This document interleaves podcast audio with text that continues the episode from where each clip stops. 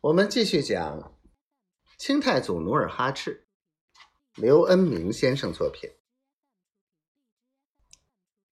袁英泰站在城楼，眼望着城外蚂蚁似的败兵涌进城门，一时急得在楼板上踱来踱去，六神无主。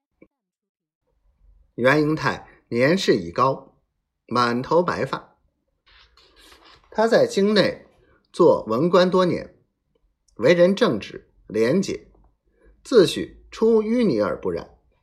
他对朝内贪污腐化深恶痛绝，冒死进谏。一年前，兵部侍郎的侄子趁萨尔湖战事，克扣军饷五千两。他探知后，立刻告了御状。万历帝派御史张鹤鸣查清此事，将兵部侍郎的侄子推出午门斩首。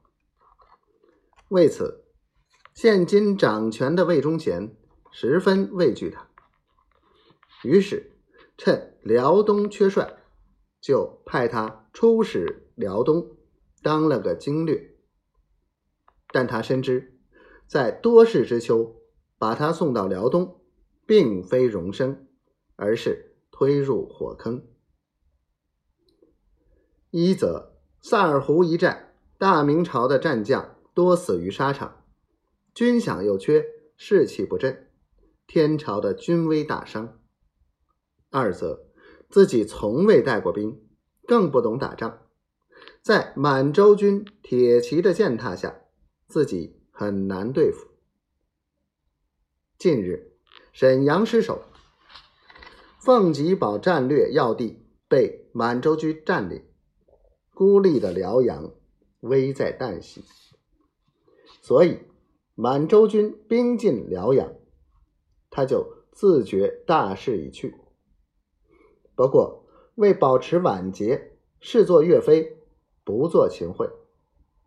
眼下，尽管辽阳被包围，他依然站在城楼，在元字帅旗下发号施令。辽阳城头的火炮吐着火舌。轰轰的炮声震耳欲聋。